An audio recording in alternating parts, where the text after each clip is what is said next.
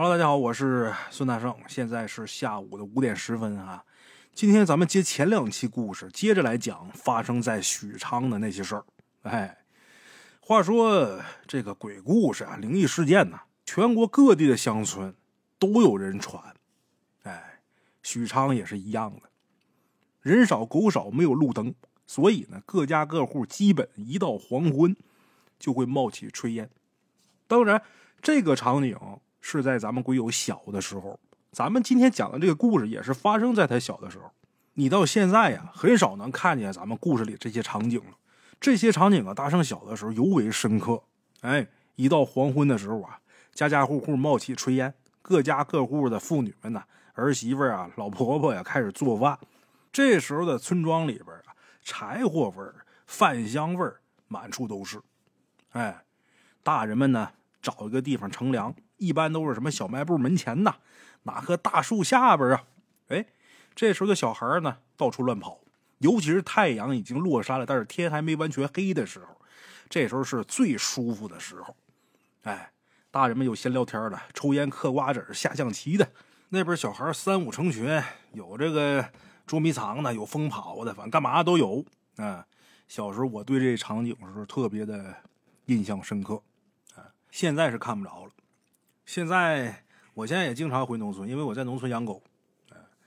家里边那二层小楼，一个大院子，那二层楼住了两条狗。我奶奶家那三间房，自打我奶奶去世之后，现在是住了两只鹅，一只非洲雁，这都是我养的。啊，养俩鹅，下点蛋，腌个鲜个蛋吃啥的。经常回去喂狗喂鹅，但是现在回去就没有小时候的那个景象了。看不着了。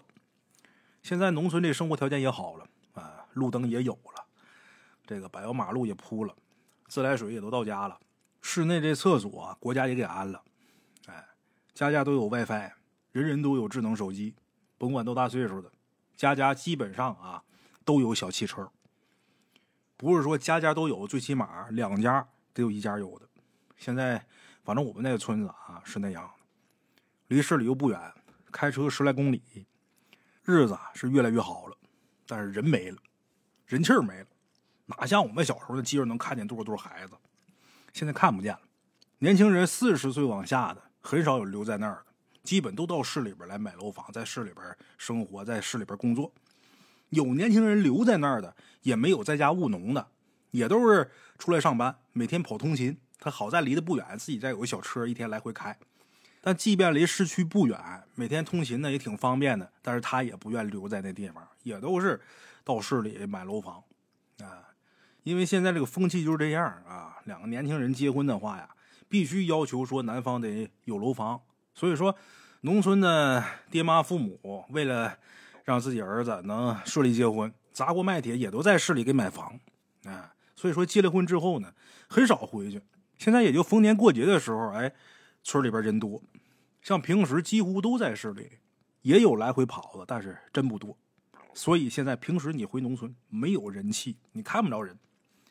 家里有小孩的，也都是孩子在家里边吹着空调，玩着手机，他也没有说出来跑玩什么打口袋、跳绳、捉迷藏的了，哪有啊？你看现在小孩哪有玩这个了？都在家里边刷手机呢，打游戏呢。年轻人呢，像。五十岁往上的，你到凉快的时候，傍晚的时候啊，还能看见三三两两，但是也不多。哎，再不就是到小卖店打麻将，打麻将还是有人的啊，但是也都是岁数大的，年轻人也很少有在那玩的了。哎，所以说像过去那种场景啊，只能留在记忆里了，现在很少能看见了。咱们鬼友小的时候，他们许昌那地方也是一样的。这些妇女们呐，在做饭那点儿啊，家里边老爷们各自揣着一包许昌烟。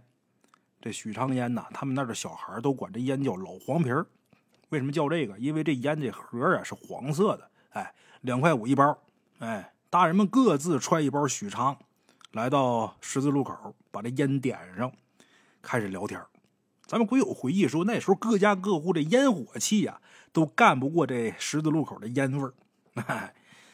这帮大人单抽烟也不行啊！啊，这帮老爷们都累一天了，这会儿才有功夫互相瞎聊聊天、扯扯段子、逗逗小孩啊。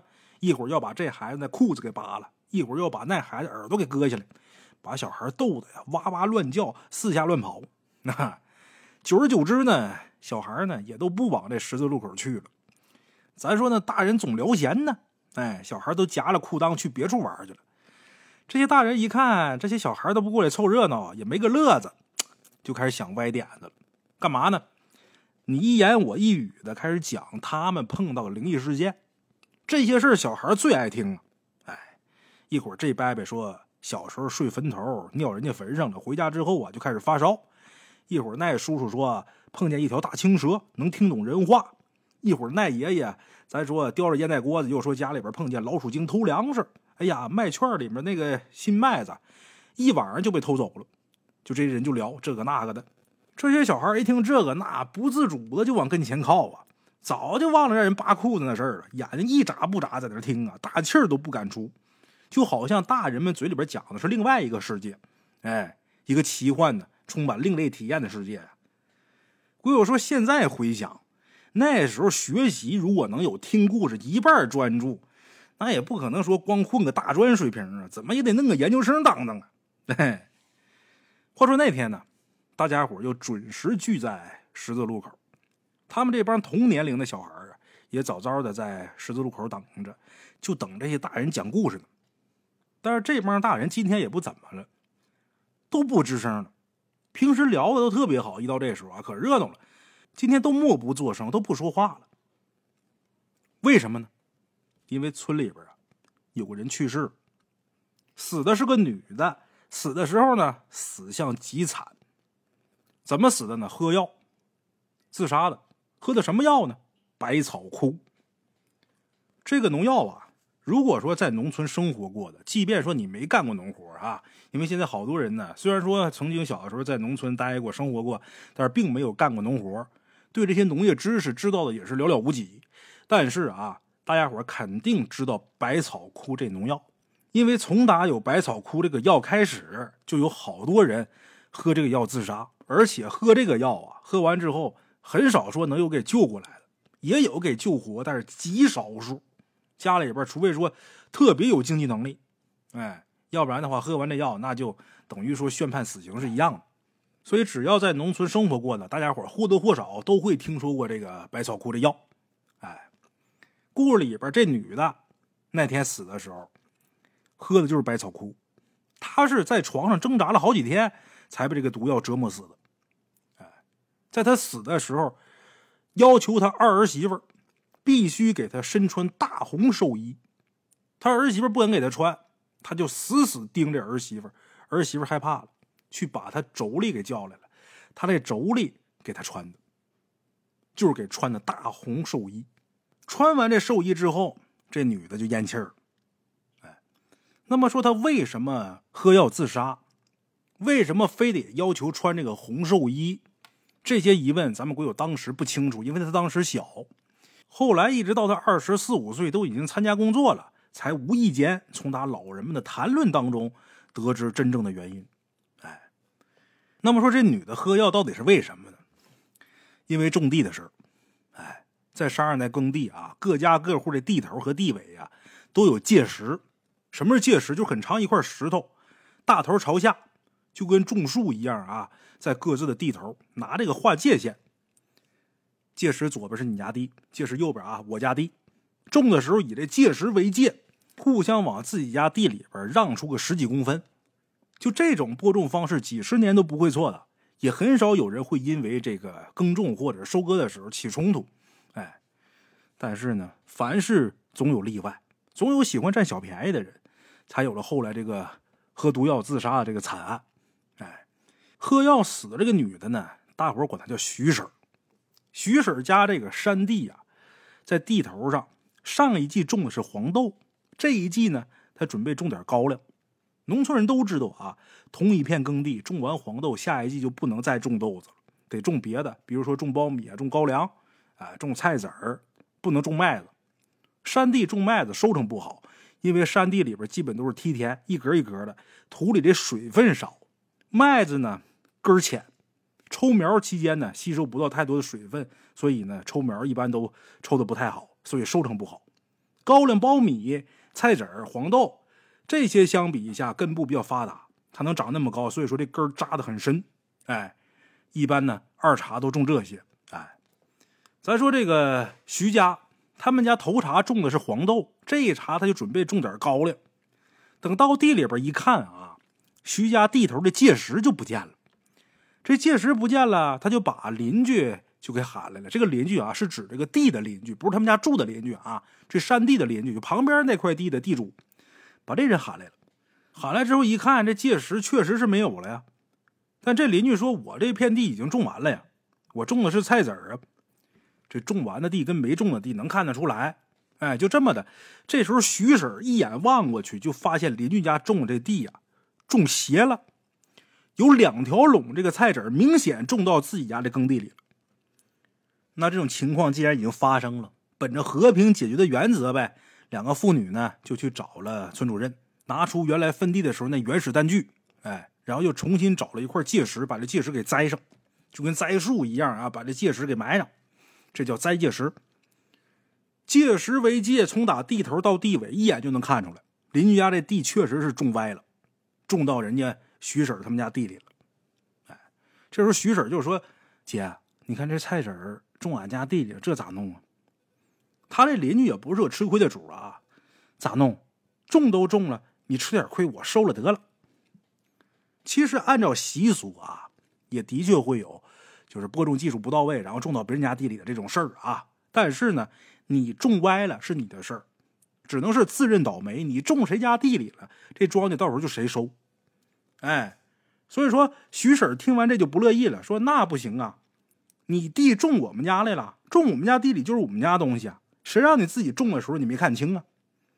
徐婶跟这邻居俩人就开始呛呛，这邻居听完之后一蹦三尺高啊，日恁万娘，那界石都没有了，我给你四个眼，我叫你看，你能看清不？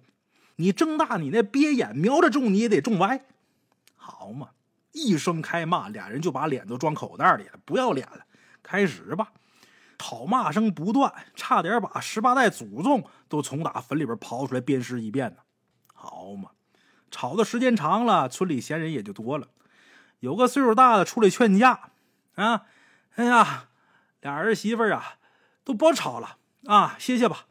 听恁婶儿我说句话，这菜籽儿就得给人家徐婶儿。这时候，徐婶这邻居啊，一听就火了：“给他个屁！我一把火点了，我也不给他。”说完之后，拍屁股就走。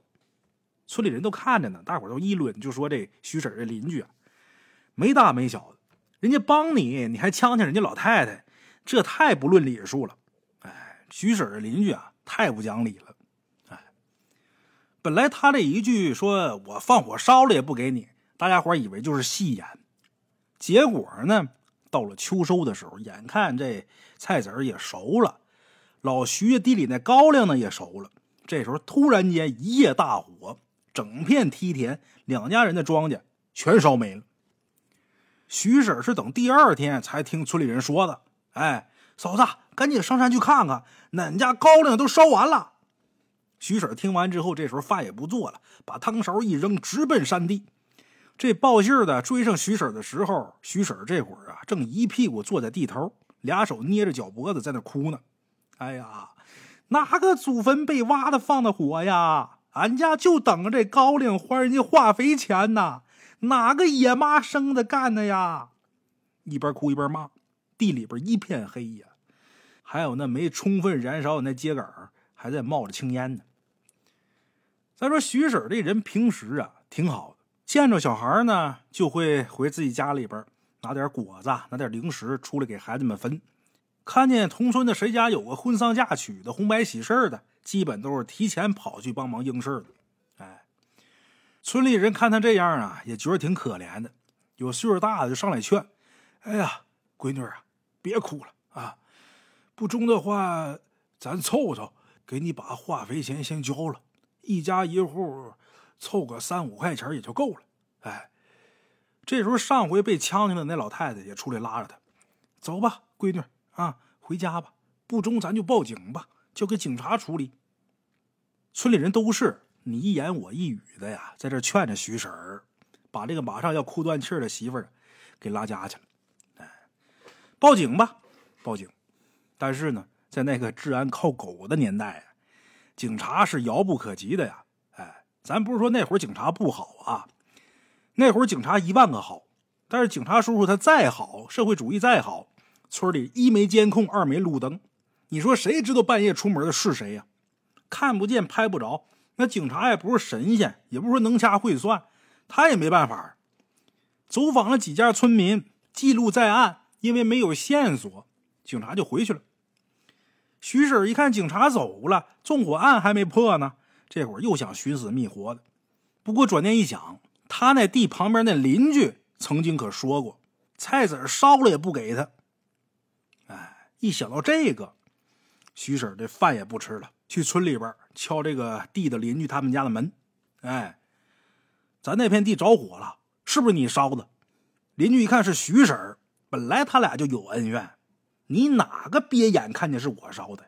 俺家地也挨烧了，我没去找你，你先来找我了，你是不是想不要脸反咬我一口啊？他这邻居也不是善茬，哎，一顿痛骂，一点颜面都不讲。徐婶骂不过他呀，经人劝解，哭着回家了。村里人本以为这事儿就到此为止了呗，但是没想到第二天呢，徐婶出事了。等她丈夫下午干完农活回家，徐婶拉着她丈夫就开始交代后事了。孩他爹，我得走了，以后咱家这两儿一女啊，就辛苦你了。这徐叔一听，你往哪走？我喝药了，估计不中了。喝药了，人不行了。那位可能以为，那他都喝了药了，怎么还能清清楚楚交代后事呢？大家伙没这方面的经历啊，大伙可能不懂。百草枯这个药啊，它不等同于别的农药，它这药喝完之后当时没事儿，哎，但是这个药呢，会让你的肺部逐渐的纤维化，它会逐渐的侵蚀你各个脏器，所以说这个药它是没救的。不是说不能解这毒，是解这毒了，你这个脏器它中完毒之后，它逐渐的受损，你像肺逐渐纤维化，那人最后可不就没救吗？它会让你慢慢的死，哎，它是有个过程的，所以刚喝完是没事的，一般都是熬上几天之后活活憋死。所以说喝这个药死是一种非常痛苦的死法，哎，后来也因为这个，好多地方都禁止生产和销售这款农药了。哎但是现在好多地方还能买得着。徐婶儿在临死之前呢，也不知道在哪儿听说这个人死的时候穿红色的寿衣啊，能化成厉鬼啊，也不知道他跟哪儿听说的，所以他喝完药实在是咽不下这口气。警察不是没发现证据吗？是吧？我去找你，你还把我一顿痛骂吗？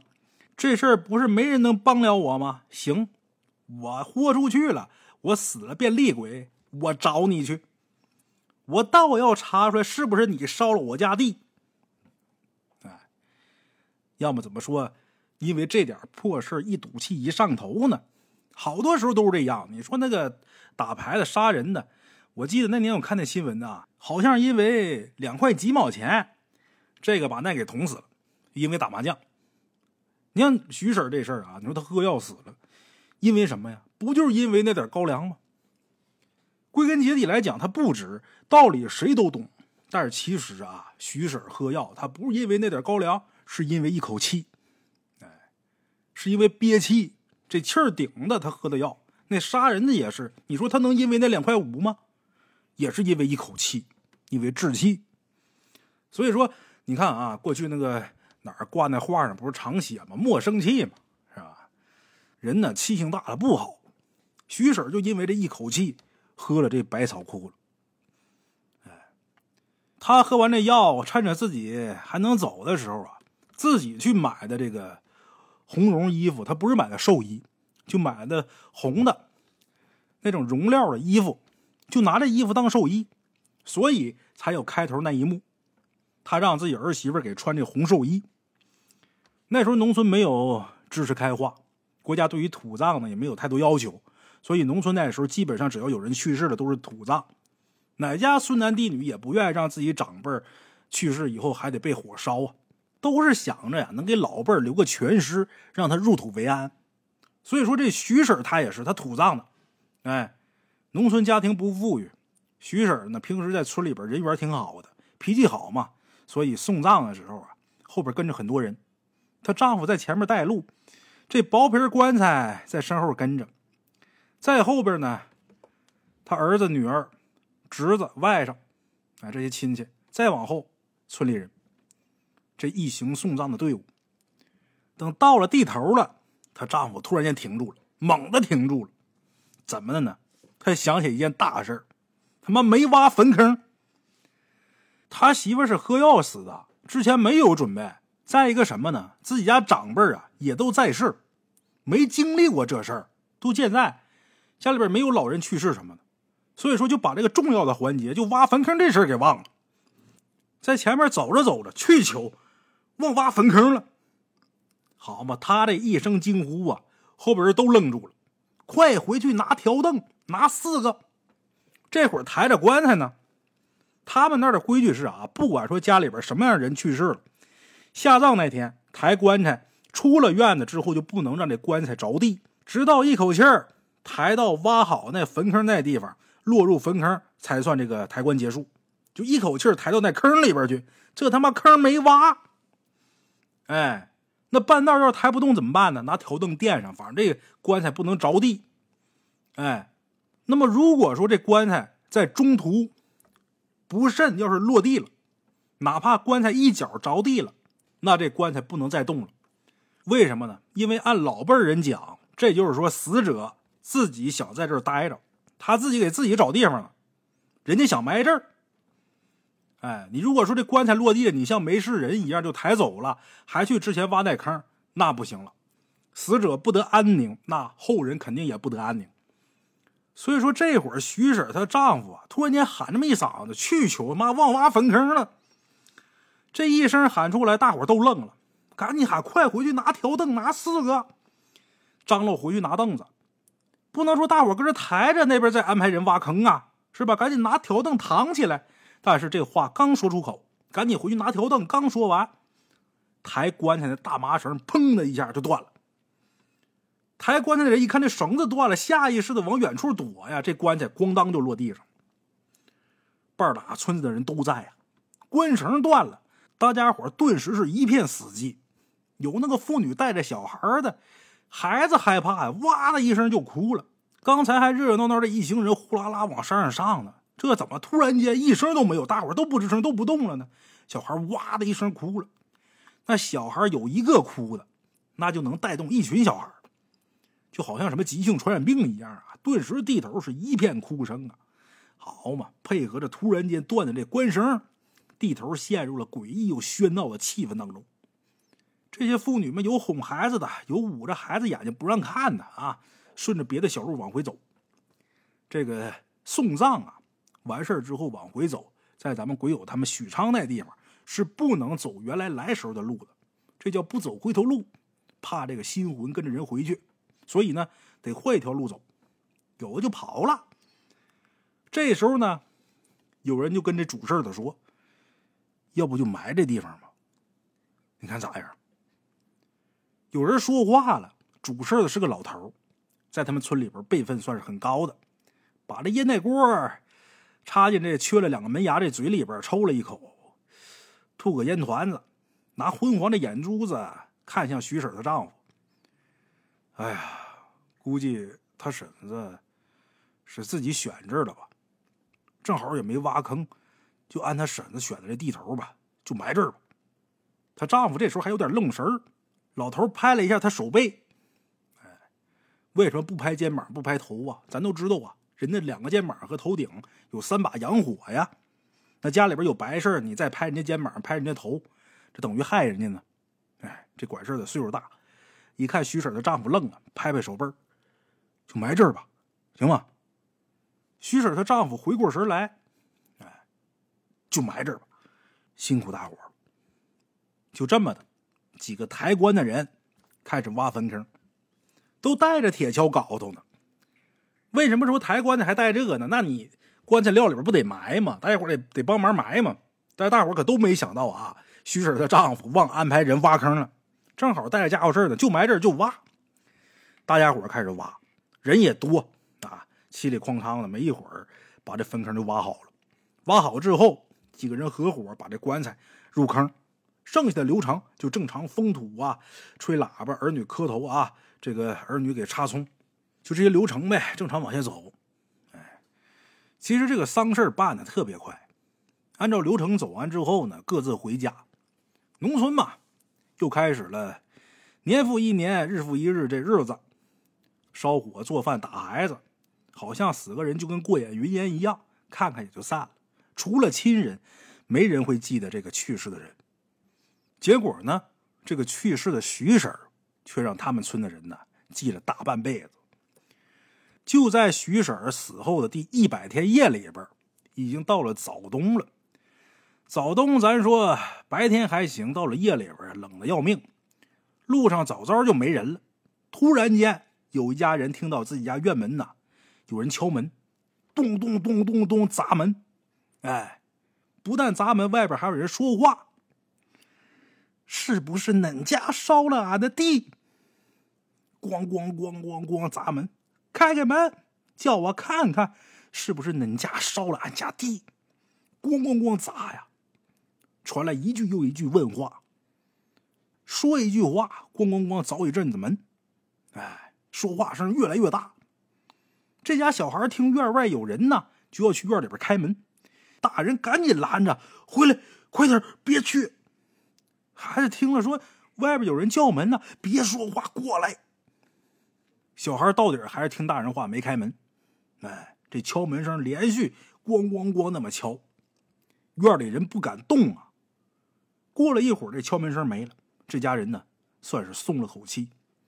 夫妻俩互相看了看，又瞅瞅孩子，孩子很懵懂。孩子就问他爹：“爸，外边没声音了，你咋不给人家开门，让人进来呀？”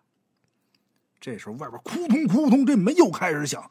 开门，就是那烧了俺家地，快开门！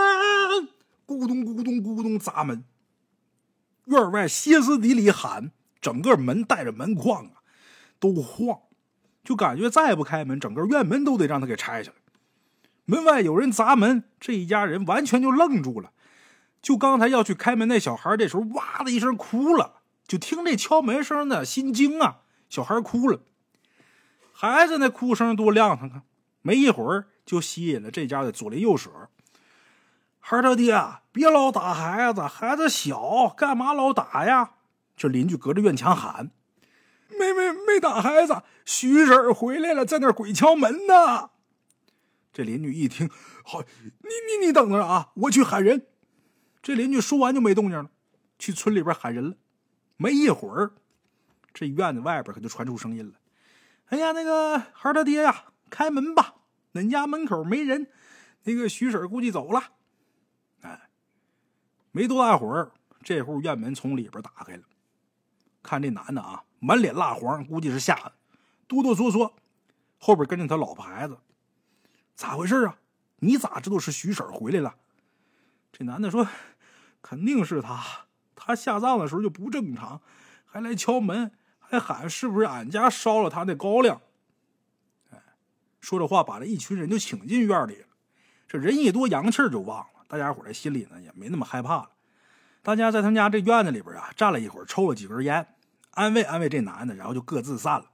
哎，从那天起，他们家一到黄昏大门紧闭，也不出门，也不迎客。哎，就这么的，时间一眨眼，三四年过去了。鬼友那时候已经上初中了，他是住寄宿学校的，两周回家一次。有这么一次夏天回家，村里边又开始能听到徐婶这个名字。鬼友就问他妈说：“咋了？”他妈说：“这徐婶啊，又出来闹了。因为徐婶没了嘛，她丈夫没办法，就让自己两个儿子都去当兵了。在部队这两年时间呢，他这俩儿子可出息了，升了好几级，从打大头兵升到连级干部了，就跟坐了火箭一样。当兵站边防，缴获了偷渡过来的几十公斤毒品。立了功之后啊，调回部队。调回部队以后呢？”